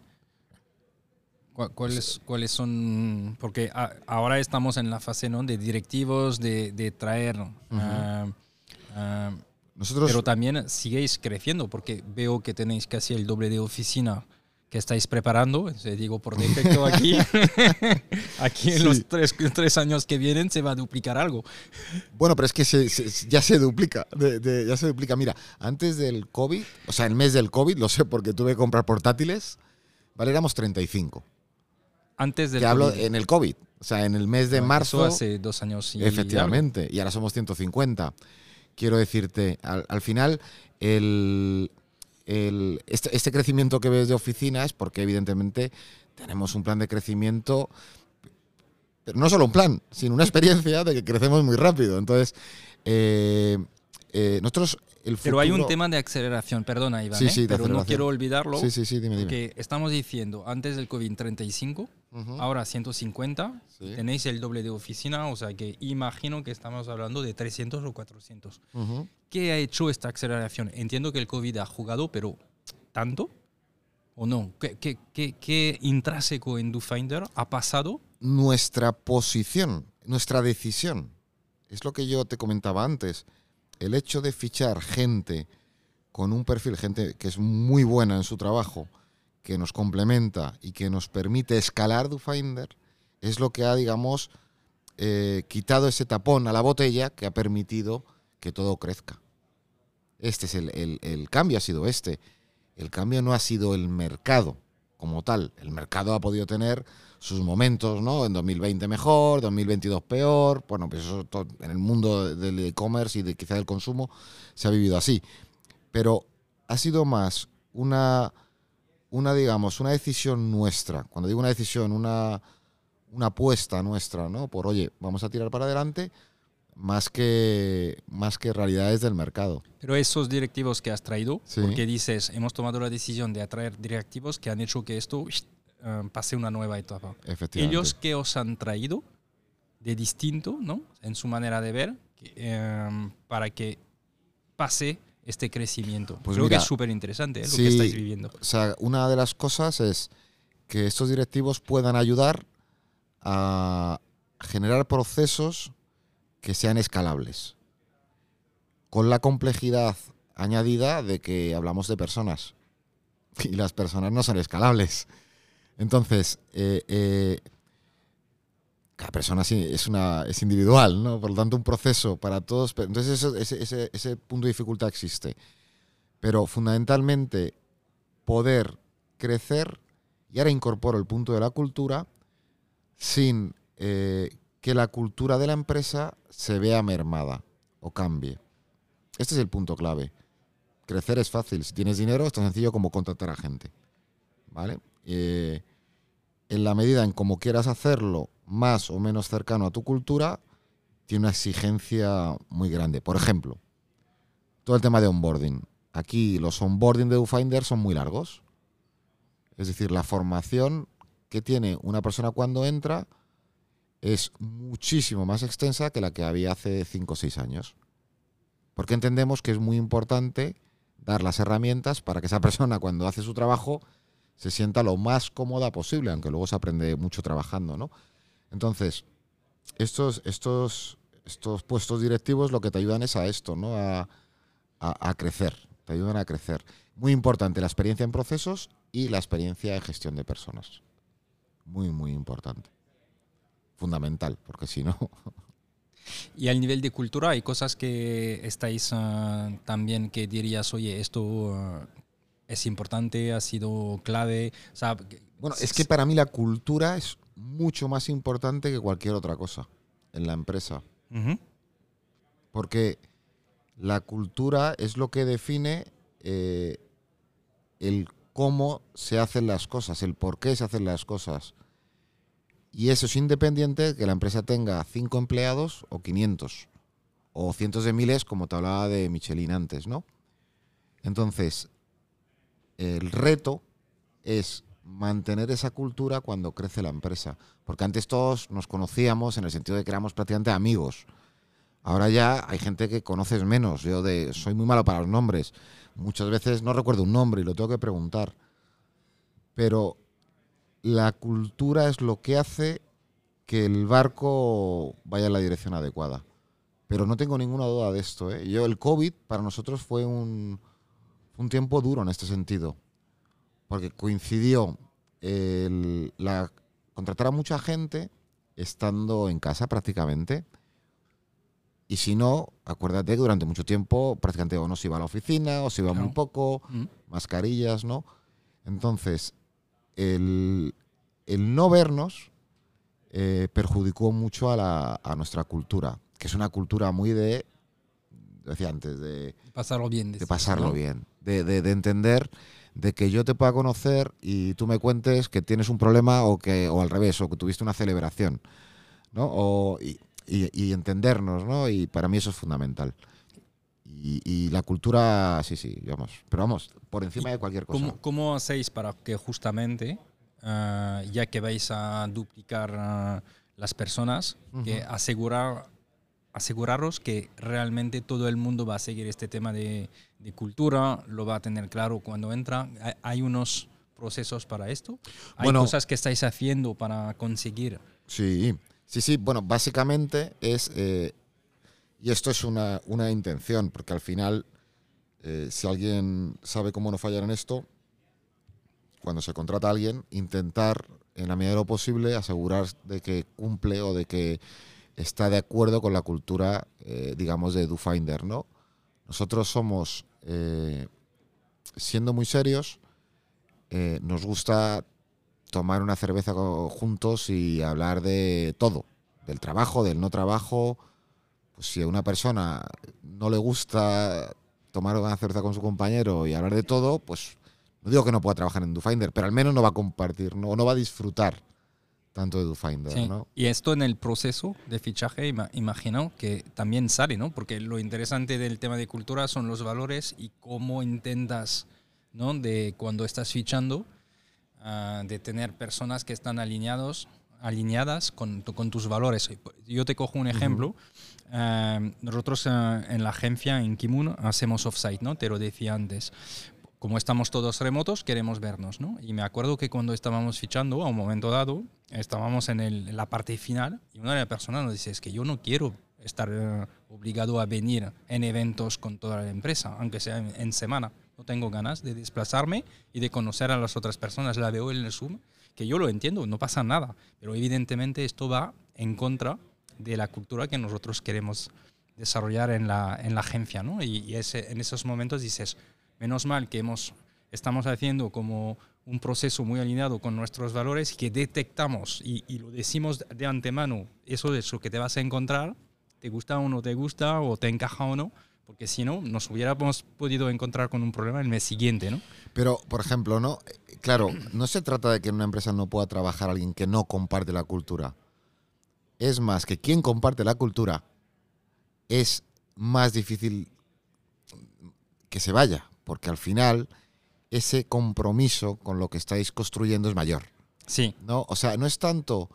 Eh, Pero no me quiero equivocar tampoco. Es decir, si sé que esta persona no quiere estar en eventos de empresa porque nos reunimos en un sitio y nos lo pasamos bien y que tiene su derecho. Yo no discuto esto. Claro. Pero claro, si, si, si durante el proceso no explico todo muy bien, esto no sale, quizás, y, y- y ya te, te encuentras con un problema en un mes. Ahí, ahí lo que hay que ser es muy, muy transparente en el proceso. Nosotros, eh, el Culture Deck es, es público, de hecho, y siempre decimos a la gente que lo lea. Siempre decimos que lo lea. O sea, tenéis un documento Sí. que compartéis. Eso es. Pero vamos, que Público. compartís público. O sea, yo Ah. entiendo que en internet ahora mismo lo puedes encontrar. Entonces siempre, siempre pedimos a la gente que, que lo lea. Y hay muchas de las cosas que te estoy diciendo, pues están ahí escritas. ¿no? Un, un Culture Deck al final no deja de ser un ideal. Un ideal de qué nos gustaría que. Y luego a veces se cumple, a veces no. Yo es algo, es un documento que intento leer con cierta, pues, con cierta seguridad porque te equivocas sin, ¿sabes? Eh, Pues yo me equivoco po- muchas veces, ¿no? Tomo decisiones que luego voy al Culture y, dije, y digo, oye, me he equivocado. Pues no pasa nada, ¿no? Es una tensión, no es una tensión al hacer las cosas, ¿no? Ser justo, ser, ser amigo, entender al otro, empatía. Bueno, no es fácil, pero si lo hacemos, todos estaremos más contentos, ¿no? Total, total.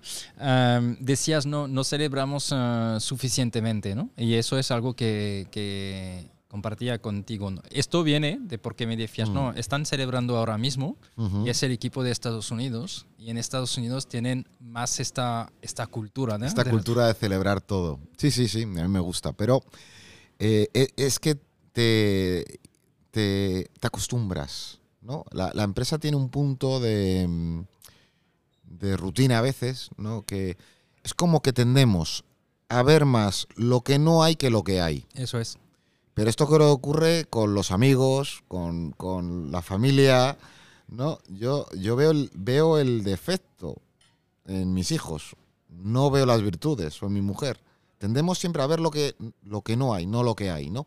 Entonces, esto ocurre, de hecho, nosotros hay dos momentos en el año que son sagrados, que son una fiesta en verano, una fiesta súper divertida, o al menos que yo creo que es divertida, ¿no? y una fiesta en Navidad, que esa es más común, ¿no? Pues bueno, intentando pues ese compartir, ¿no? Intentando La, la ese- fiesta de verano, donde, ¿cómo, ¿cómo lo hacéis? ¿Cómo lo montáis? Pues mira, el último año fue en, en, en un, bueno, aquí en un lugar abierto, ¿no? En, y que con un concierto de un grupo de los años 80, muy divertido, donde cenamos, luego tomamos algo y luego muchos se siguieron tomando algo, ¿no? Eh, bueno, pues compartir una, una, una tarde y noche de fiesta todos juntos, ¿no? Eh, pero, pero muy normal, ¿no? Muy natural, muy todo... ¿Hacéis un pitch? ¿Explicáis un...? No, ¿No? No, ¿O pues, es muy de vamos es- a pasarlo bien? vamos a pasarlo bien.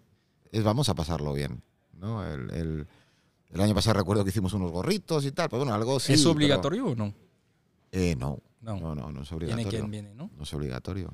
No, no, En general, el porcentaje de personas que, Que van. que participan, Pues, ¿qué pues, dirías? hombre, pueden faltar a lo mejor, no sé, tres, cuatro de 150. No, muy poco, muy pocos. o sea, que sí que... Es que no lo pasamos realmente bien.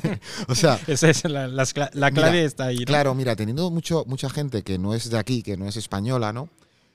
Ellos el lugar de trabajo muchas veces lo aprovechan para hacer eh, amistades. Es decir, eh, pues oye, viene uno y tiene un problema con la documentación. Pues que probablemente tu compañero ese problema, ese problema ya lo ha tenido y te puede ayudar. Oye, pues tienes que ir aquí o tienes que hacer esto o no. Entonces, al final se genera ¿no? una comunidad ¿no? dentro de UFinder muy, muy chula, ¿no? Muy, muy bonita, creo, vamos. Em, oye, saltando completamente de tema, Sí. ¿la IA puede tener un impacto importante en vuestro negocio? La inteligencia artificial ya Sí. lo tiene. Ya lo tiene. Nosotros ya trabajamos con, con ella desde hace mucho tiempo. Todo el tema del Machine Learning. Pues, pues, pues te puedo hablar de hace cinco años. Y, y, se, y se hacen cosas muy, muy chulas. Eh, ¿Puede tener un impacto?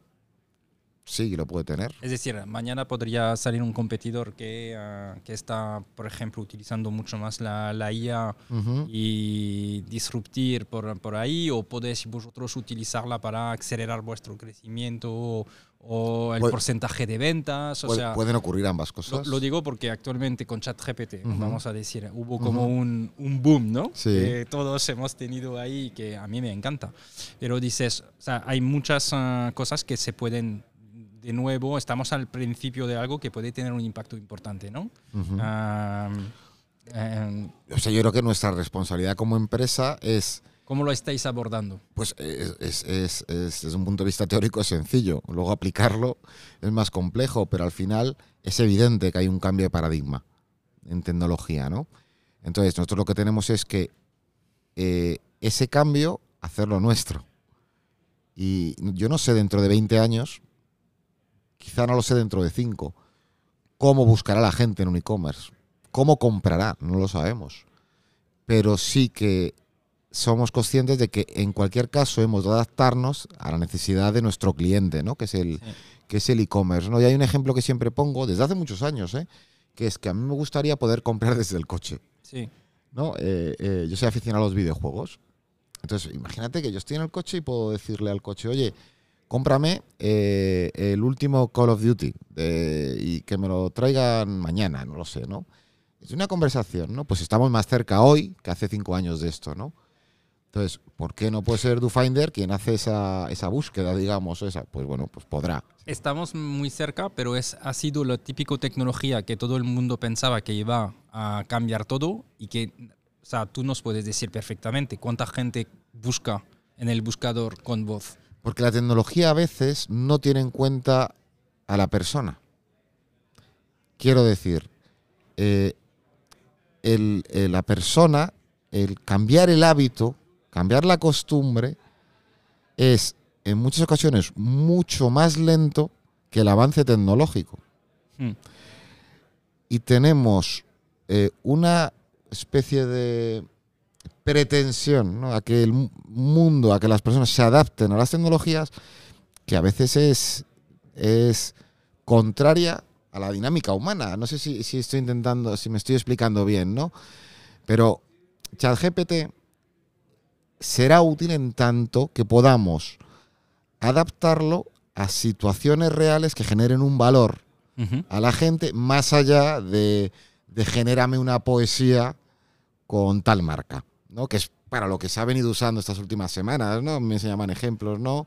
Hmm. Hay de todo. En tanto que seamos capaces de utilizar esa tecnología para que dé un valor real a necesidades actuales, eh, será útil.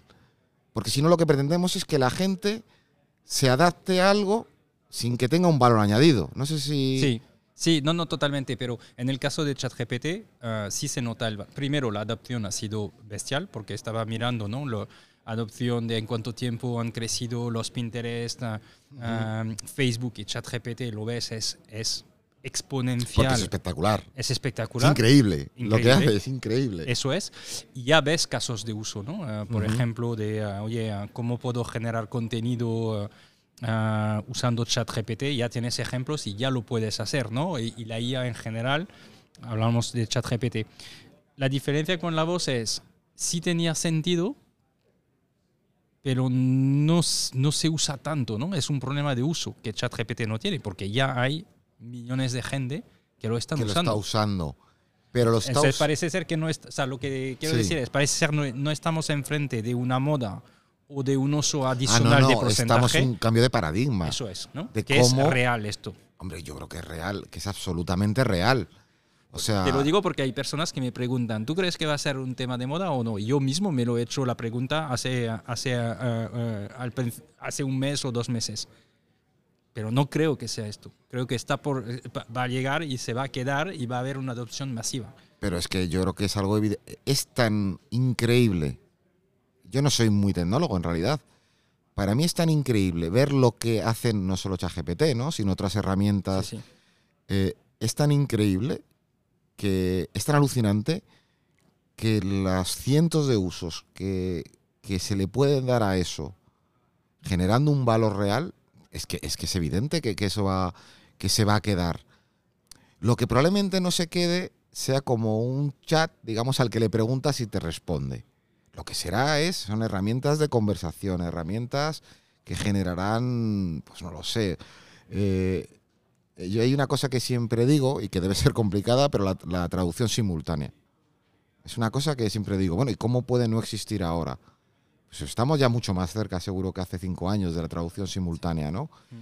Entonces, Eh, sí, sí, va a ser un. Yo, vamos, yo, lo- yo eso lo veo claro, ¿eh? Y no, no me considero, vamos, yo no, no me considero tecnólogo para nada. Pero es tan alucinante lo que veo. Yo a veces digo, hay alguien detrás, es, increíble, ¿sabes? Eh, y eh, entonces vosotros ya es como, porque estaba hablando con fundadores y CEO de empresas y me decían, es que estamos preocupados, ¿no? O sea, ya es una preocupación interna que tenemos que actuar, formar más, estar pensando en, en cómo la- lo vamos a usar, la adopción y todo. ¿Cómo lo vivéis vosotros en Es en que nosotros, eh, todo el tema de Machine Learning lo llevamos trabajando desde hace muchos años Pero al nivel de tecnología, ¿no? a nivel de tecnología. ¿Esto cómo sale a los otros departamentos? Porque el- también el cambio de paradigma creo que hay es... Ponme un ejemplo, mañana lo ponme un ejemplo. Bueno, pues el ejemplo podría ser al nivel de atención al cliente, ¿no? Sí. Tú vas a poder recibir un email, Ujú. la inteligencia artificial lo va a leer y va a ser capaz de ir al tu CRM, eventualmente, ¿eh? estamos, Ujú. buscar la información, preparar un email de respuesta y ya ponértelo en el draft y decir, dame el, el visto bueno, lo envío. Pero entonces, Es- esto que hará toca- falta menos gente para hacer el mismo trabajo. Sí, y toca un departamento distinto que el departamento de tecnología que ya en vuestro caso lo estáis usando, ¿sabes? Ujú. O sea, mucho más departamentos van, van a tener que preocuparse de este tema en la aplicación de su negocio versus los desarrolladores. Ah, Sí, bueno, y de hecho en algún momento dado una herramienta de estas desarrollará. Quiero decir, sí, sí, pero, pero, pero no ocurrirá nada. Quiero decir, cuando digo no, ocurri- no ocurrirá nada, pues entiendo que, eh, bueno, hubo una época, ¿no? La industrialización, ¿no? En la cual, pues a lo mejor una fábrica que necesitaba mil empleados, de repente con 100 producía lo mismo, ¿no? Y, el- y- y la adopción de estas tecnologías, el- el- el, o sea, el, el- el ser humano tiene una capacidad de, de adaptarse al cambio, en el sentido de, yo creo que, que grande, en ese sentido no creo que haya mucho problema. En el corto plazo tampoco creo que vayan a desaparecer departamentos. no, yo creo que es una oportunidad. En el corto plazo es para una la empresa es evidente. Para la empresa es evidente y que para es una los oportunidad. empleados, porque se forman en algo nuevo donde pueden aportar más y usar la tecnología. Es que no creo que la tecnología sustituya al empleado en un corto plazo. No. Yo creo que ayuda, que puede ayudar. a los que se van a formar y que van a utilizarla, adoptarla, si no, van a tener como un- una, una ventaja competitiva. Un más. CRM es tecnología. Un comercial con CRM vende más que sin CRM. Pero no desaparece el comercial. Pero utiliza una tecnología que le ayuda a ordenar su trabajo, a decirle cosas. O sea, eh, repito, como no soy tecnólogo, habrá mil teorías que me... Pero yo siempre creo en la tecnología como apoyo al trabajo de la persona que al final es quien piensa, ¿no? Que es quien... Mira, hay una cosa que para mí es importante que es el motivo por el cual hacemos las cosas. ¿no? Entonces, solamente podemos estar motivados por hacer algo bueno o por hacer algo malo. Uno puede querer hacer algo pensando que está haciendo algo bueno y eso solamente lo tenemos los hombres, no lo tienen las máquinas. De hecho, es la ética ¿no? en la inteligencia artificial es una gran discusión. Entonces, eh, no creo que ninguna máquina pueda sustituir esta capacidad de entender, el, de, de diferenciar lo que está bien y lo que está mal, ¿no? A la hora de tomar una decisión, ¿no? Mm. Por eso no creo que sustituya, ¿no? Creo que ayuda. Me decías que el, el- sa- saltando, ¿no? De, yendo al tema más personal y empezando por ahí, me decías, es que el CEO no es tan sexy, ¿no? No sé cómo me lo has dicho, pero yo lo he resumido así. Bueno, no, no es que no sea tan sexy, es que yo una cosa que he aprendido, porque yo, claro, siempre he sido el CEO, pero no es lo mismo ser el CEO con, con 30 personas que son prácticamente amigas tuyas, ¿no? Que cuando ya creces y entra mucha más gente, ¿no? Eh, pues hombre, el CEO tiene un componente de, de, de escuchar, de, de escuchar, de que alguien se sienta delante de ti, te cuenta un problema que para ti puede no, aparentemente no ser importante, pero para esa persona que te lo está contando es fundamental. Entonces, poder escuchar, poder ayudar, poder poner la empresa a disposición de esa persona para ayudarla en el caso de que fuera necesario, es un reto diario. No hay no hay un manual, no hay un... no yo es difícil que pueda programar un día para otro, porque yo no se lo va a ocurrir. Yo tengo mis reuniones, pero luego en ese impasse gente quiere hablar conmigo. Y, y yo estoy obligado, porque precisamente una de las culturas, una de la- un punto de la cultura de DoFinder es que todo el mundo puede hablar con todo el mundo. Si cree que le va a ayudar. Pues gente viene a mí a contarme cosas y a explicarme cosas en las cuales yo tengo una responsabilidad ante eso que me cuentan, ¿no? Entonces, digo que no seas, o sea, no, es lo que muchas veces la gente piensa. No es lo que muchas veces la gente piensa. Eh, eh, entonces, ¿qué, no piensa? Bueno, o, que no pensaba yo, ¿verdad? O que no pensaba yo, el primero yo, ¿no? Hace años. El, el, que está sentado en un sitio en el cual tomas decisiones estratégicas, fundamentales. Bueno, eso lo haces a veces una vez al año, ¿no? O en el mejor de los casos una vez cada tres meses, ¿no? El resto del día es ayudar a la gente y dejar de ser ayudado. Son las dos cosas. Es ayudar y que te ayuden, ¿no? Es un, es un constante, ¿no? Yo siempre digo, mira, al final cada uno tiene una responsabilidad. Pero no creas que una es más importante que la otra. Son diferentes. Son diferentes en una empresa. Y el CEO tiene la de la cultura. Yo es que hago mucho hincapié en eso porque para mí es fundamental. Mantener, la cultura. ¿Tú lo tenías claro desde el principio o es a medida que habéis crecido? a medida que he crecido. A medida que he crecido. Es una cosa que al principio das por sentada, ¿Mm? porque. Pero cuando creces te das cuenta de que tienes que generar dinámicas que favorezcan esa cultura. Porque no surge de manera espontánea. Entonces es uno de los retos, de verdad, ¿eh? para mí es más difícil que para mí es más difícil que, vender o que programar. Eh, es, es, el reto, para mí es el reto, hmm. mantener la cultura. ¿Y cómo dirías que tu papel ha cambiado a medida que ha crecido la empresa? Te lo digo también porque estaba hmm. hablando Ah, con fundadores ¿no? y me decían, es que ahora mismo estoy haciendo de todo y es que no tengo, no, no, estoy generando el tiempo para pensar en este crecimiento, ¿no? Estoy un poco en mi día a día. y, y, no sé qué dejar, ah, si tengo que fichar primero, si tengo que seguir añadiendo clientes porque estamos añadiendo... O sea, esta organización de decir qué dejo ahora mismo que va a hacer suponer que, que, me va a ayudar a que la empresa crezca. ¿Tú te lo has encontrado? Vamos a ver, yo lo que hago ahora es trabajar más. ¿Ahora que antes? Mucho más, en horas. Claro, porque tengo el mismo trabajo eh, que antes. Bueno, el mismo no, porque.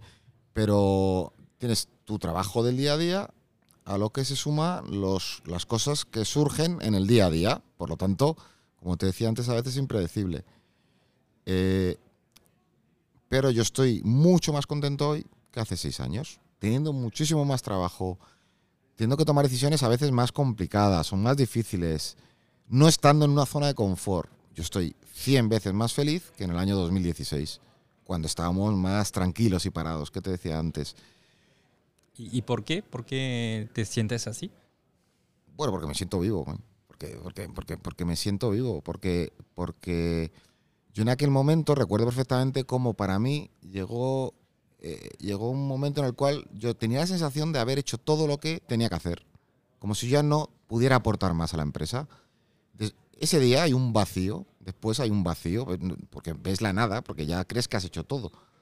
Sin embargo, ahora te das cuenta, y te lo digo con una sonrisa, que es que está todo por hacer. ¿Sabes? Que es que está todo por hacer, que es que hay 150 vidas por, por, por, disfrutar y por, ¿sabes? Y, y, tú crees que también hay un tema de cuando llegas a un cierto nivel de facturación de personas, ya dices como que, bueno, esto ya mm, va a seguir tirando? Ah, ya tengo estabilidad, tengo, no, no lo sé, ¿eh? te pregunto yo, ¿eh? Eh, ya tengo caja y entonces hay menos... imagino que, que, pero yo soy, como te decía antes, soy de poco riesgo. Entonces yo siempre pienso que mañana puede ocurrir algo, ¿sabes? Yo para eso soy muy... Yo siempre pienso que puede ocurrir algo. Eh, ¿Cómo lo gestionas esto entonces? Pues estando acompañado. Mira, yo he fichado... Eh, parte del equipo de DoFinder son amigos míos desde que yo tenía 13, 14 años. ¿Sí? Sí, ¿verdad?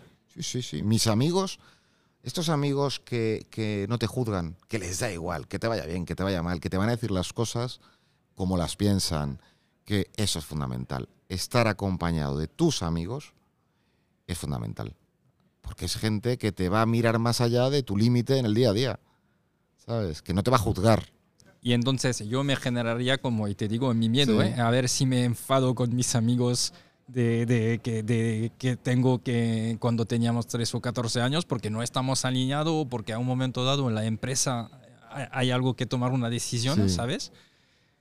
Bueno, y, y, se ocurre qué? Quiero decir, eh, si es que el futuro no lo tenemos no lo tenemos ninguno escrito, ni decidido, ni yo, nosotros podemos pretender. Sí, sí, pero sabes, el típico, o sea, en Francia, la típica anécdota de hacer eh, negocios con tus amigos, esto es, peligroso. Claro, eh, y lo entiendo. Pero entiendo, entiendo también tu punto de vista, que me parece bonito, ¿eh? además de, ser... El primer empleado de DoFinder, el primer comercial, fue uno de mis dos mejores amigos, para que te hagas una idea. O sea, y sigue aquí, es, es, es responsable de, de, la parte de soporte. Eh, la directora financiera actual es, es, amiga mía desde hace también mil años. Entonces, eh, es que es lo que te decía el plan de negocio. Si uno hace las cosas pensando en el futuro de lo que puede ocurrir, al menos yo en mi caso no haría nada. Me paralizaría. Entonces, eh, bueno, ahí lo importante, en este caso lo importante es entender muy bien, eh, diferenciar y entender muy bien la relación. ¿no? Entender la diferencia entre la parte personal de lo profesional, ¿no? Pero más allá de eso, yo valoro más el apoyo que a mí personalmente eh, me dan, el apoyo, el, el, que las cosas malas que puedan venir o que puedan ocurrir. Pues oye, hmm. ya las torearemos, ¿no? Y eh, en general me gusta preguntarlo, ¿no? Hay em, emprendedores que duermen bien por la noche y otros que se despiertan. los que te dicen a mí me puede pasar cualquier cosa, da igual, voy a dormir muy bien y mañana será otro día. Y otros que dicen, no, no, es que yo me despierto a las 4 o 5 de la mañana y ya, por, a veces por tanto por buenas razones que malas, pero luego es complicado, ¿no? De, dormir. En parte, creo que hay épocas, no sé, hay momentos que ya sí que me pasa, pero vamos, a lo mejor me pasa tres veces al año, que me despierto a las 4 de la mañana, ya no puedo dormir y me te vienes a trabajar súper pronto y dices, ¿qué narices hago yo aquí? Eh, duermo bien. Mira, eh, yo sí que he tenido, y esto no se lo deseo a nadie, cuando digo no se lo deseo a nadie es que cuando pasa uno tiene que, darse cuenta, ¿no? Y, cuando digo buscar ayuda es, es cuando, yo siempre digo, cuando te vas a dormir pensando en alguien, ¿no? Y no se te va de la cabeza ese alguien. No hablo de un problema, hablo de alguien. Eh, uy, ahí se duerme mal. Ahí se duerme mal. A mí hace, gracias pues hace muchos meses o años incluso que no me ocurre. Pero eso sí que es, ¿no? Porque claro, cuando piensas en alguien, es alguien eh, con cara, ojos, eh, y eso, a mí, eso ha sido lo peor que yo he llevado en, no dormir, eso. Cuando hay algún problema con alguien que no me ha dejado dormir. Y al Iván que, que empezaba en 2011. Sí, 2011. ¿Qué, qué, le dirías ahora de, de cambiar, de hacer distinto? Uf, ¿Qué le diría? Ya sé que es fácil de hacerlo con el... ¿sabes? de volver a, rehacer el, partido, ¿no? Es que no, es, que es, muy fácil. Pero, es que no diría nada, ¿eh? No diría nada porque incluso los malos momentos creo que a mí personalmente me han servido de mucho para aprender. Personalmente hablo, no para aprender profesionalmente. ¿No habéis tenido momentos donde decíais, no sé si vamos a salir adelante, o esto es muy complicado? ¿No, no sí, claro, o de, o de, o de, ¿qué narices ¿qué necesidad tengo yo de estar aquí? ¿No? Pero eso pasa hoy, no sé cómo explicarlo, o sea, no, son, no son tanto... Sí, sí, sí, eso es... Eh, pero no cambiaría nada porque yo entiendo que para mí al menos, ¿eh? la empresa ha sido un lugar en el cual, con todo lo que ha ocurrido a lo largo de los años, porque vemos, si nos vamos a la parte económica, de número de clientes, de número de personas, puede parecer que todo ha ido bien. Y seguramente en la generalidad sí pero ha habido cientos de circunstancias muy, muy dolorosas en el camino, de todo tipo. Cuéntanos algunas. alguna, la mayoría no puedo. Pero. ¿Qué puedes contar? Eh, yo, lo, digo porque también las personas que nos escuchan se den cuenta pues que esto no es un trayecto pues de. voy, a, contar una, voy a contar una. Voy a contar una que ya la he dejado entrever, ¿vale? Pero que, que es real, ¿no? Que es el día que uno piensa que ha conseguido lo que buscaba el día siguiente no tienes ninguna motivación para levantarte. Yo me acuerdo que yo digo, eh, eh, ojalá se cumplan tus sueños. Porque entenderás, después de que se cumplan, de que el valor que tenían es muy relativo. ¿Sabes? Porque a mí me ocurrió. Yo llego un día, me acuerdo perfectamente que llegó un día que ya en la empresa éramos 20, 22 personas, eh, y yo dije, ya está, ya he montado la empresa, ya, ya, he cumplido mi sueño. Entonces, ese relativizar ¿no? las pretensiones que tenemos, eh, yo, ¿por qué no cambiaría nada? Porque si yo no hubiera pasado por aquella fase, yo ahora no podría estar diciéndote esto, por lo tanto no habría aprendido en lo personal y probablemente no tendría nada que decirle a mis hijos el día de mañana con respecto a esto. Eh, entonces yo no cambiaría nada de... Mira, solo cambiaría una cosa yo en mi vida, que es no haber empezado a fumar. El resto, todo me va bien. Todo lo que me ha pasado, lo bueno, lo malo, lo entiendo que ha sido para mí, para que yo aprenda, para que yo mejore. Yo creo que es así. ¿Y cuando has tenido este momento de decir, oye, ya he llegado? ¿Cómo, ¿cómo has conseguido a reencontrar la, tu ilusión y, y, la motivación? Mi socio y mis amigos y mi mujer. Cuando te decía que mi mujer, sí. claro, porque mi mujer ha tenido que soportar a un tipo que, que, que, que yéndole todo bien, se quejaba de que, ¿no? de que estaba aburrido, ¿no? Y dices, pero bueno, tío, o sea... Y, y mi socio, mi socio, mi socio me, me, me cogió de la mano y tiró para arriba y dijo, Iván, tiramos los dos para adelante, que esto sí no... Y mira, eh, en mi, la relación con mi socio, que él, él sí es súper tecnológico, programador, somos muy diferentes, como te decía, el hecho de que el uno siempre ha respetado, entendido y ayudado al límite del otro, ¿no? al error del otro, nunca eh, ha sido fundamental. Porque si no te puedes tirar los trastos a la cabeza continuamente. Entonces, si yo recuerdo perfectamente como en aquel momento, lo que hizo Enrique en este caso, lo dibujó en una pizarra. Me acuerdo que dibujó dos bueyes y dijo, mira, de esta empresa hemos tirado dos bueyes siempre. Tienes que seguir tirando. Y aquel día dije, coño, es verdad. Es verdad. No, no cambia de un día para otro. Pero cuando uno hace el esfuerzo, luego hay un esfuerzo detrás, ¿no? Pues es más fácil todo. Sí. Sí, sí, sí, sí. Pero fue mi socio el que me ayudó. Y en este momento también intentas de encontrar un nuevo proyecto. Yo, yo noto que a veces cuando hay esos momentos donde dices, ostras, ahora mismo estamos haciendo lo mismo que hemos hecho ya desde tiempo y es un poco aburrido, ¿no? Uh, hay como proyectos internos que te pueden ilusionar. Oye, vamos a investigar tal cosa y yo me encargo de esta parte. No, yo no, cambio, no, no, estaba en esa situación. No, no, no, no. Yo estaba en una situación más de pasividad o de comodidad o de, ¿sabes? De llegar a la oficina y no y tener la sensación de no tener nada que hacer. Por lo tanto, llegas tarde, porque si no tienes nada que hacer, llegas más tarde, eh, te cuidas menos. Eh, eh, no, yo no, no, tenía la inquietud de hacer algo, algo nuevo. No, no era, no era tanto eso, era más una sensación de, de, de estar sentado en un sillón, ¿no? digamos, y ya ver, ver la, la empresa pasar. No, no. Entonces fue más esa sensación. No tuve la inquietud de montar algo. No, no, no tuve esa inquietud. Y ¿Qué es el éxito entonces para ti? El éxito, precisamente a raíz de lo que de lo que te he dicho, es para mí el éxito es ser consciente, ser conscientes de que la felicidad no está en aquello que deseamos. Porque lo más probable es que no ocurra y porque si ocurre en mi experiencia no vas a ser feliz puede ser algo más feliz, si quieres, puede ser algo más, pero mira, yo ahora tengo una libertad terrible a que un día pase algo y todo vaya mal. No me importará. Entiéndeme, cuando digo no me importará, lo que quiero decir es que si ocurre, ocurrirá por algo. ¿Sabes? Igual que es una empresa, eh, no sé cómo decir, mucho más grande de lo que yo podría haber creado o haber pensado, eso te hace libre, te hace libre, te hace poder tomar decisiones con la libertad de equivocarte, con la libertad de todo.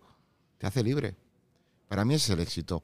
Ser consciente de que el ser feliz no es cumplir el deseo que tienes. Y el Iván de 14 años que estaba uh, entregando esos papeles. O, ah, sí, el ¿qué, de... ¿qué, le dirías? Sabes que en mi casa, en casa de mis padres, todavía hay panfletos. Sí. Claro, porque hice, pues no me acuerdo los que hice, ¿no? Eh, pero todavía hay, todavía hay. Eh, ¿Qué le diría a ese chaval? Bueno, que no fume, porque empecé más tarde, por lo tanto, ese sería un buen consejo. Y pues no sé si le diría muchas cosas más. Porque es que si hubiera cambiado algo, a lo mejor no estaríamos hablando aquí tú y yo. ¿Sabes? Entonces, yo no, no, no. Te decía antes, haber apretado el acelerador antes, ¿no? Cuando estos Mm. dos años, quizá esos cuatro años haberlo hecho en dos, pero son cosas tan pequeñitas, tan insignificantes para lo que es la vida de ese chaval de 14 años y la mía de ahora, que no creo que le diera. Mira, le daré un consejo. Te gustan los temas personales y es, eh, Iván, eh, intenta en todas las decisiones, todo lo que te pase en la vida, intenta hacerlo no haciendo daño a alguien. Ya está. Diría eso. Ya está. Buen consejo, ¿eh? Yo sé el que le doy a mi hija mayor. Tengo una hija con 14 años y siempre le digo, mira, mira Marta, tú en todo lo que hagas, piensa que piensa hacer las cosas, nunca hagas algo que no te gustaría que te hicieran a ti. Ya, es verdad esto. Yo siempre digo eso. Es difícil, ¿eh? Sí, sí. Pues yo es lo que le diría a ese chaval de 14 años, imagino, ¿no? Como es la edad que tiene mi hija, ¿no? Intenta hacer, intenta hacer las cosas, intenta hacer cosas buenas, coño. Que para hacer cosas malas ya tenemos a los políticos. ¿Y de, de tus hijos hay uno que, que quiere ayudar a vender más en, en DoFinder, como tú hacías? Yo creo que no, pero no lo sé. Joder, es que son muy pequeños, ¿no? Yo no creo que lleguen a esto. Yo no creo, no creo que les dé para llegar a esto. Eh, de los tres, pues, la, la mayor creo que no. La de en medio sí tiene, tiene, tiene talento comercial. Con ocho años tiene talento comercial. Esa sí, esa es. Esa que creo que sí podría serlo. Muy bien, pues ha sido, ha sido fantástico. Unos Bueno, para mí- aprendizajes. Enhorabuena por lo que estáis haciendo, porque de verdad que... mm, Pues te voy a decir una cosa. Sí, o sea, no he estado mucho tiempo en vuestras oficinas, pero sí que se siente el buen rollo. No sé, no sé decirte el por qué, pero se siente amabilidad, gente riendo, sonri- sonrisas.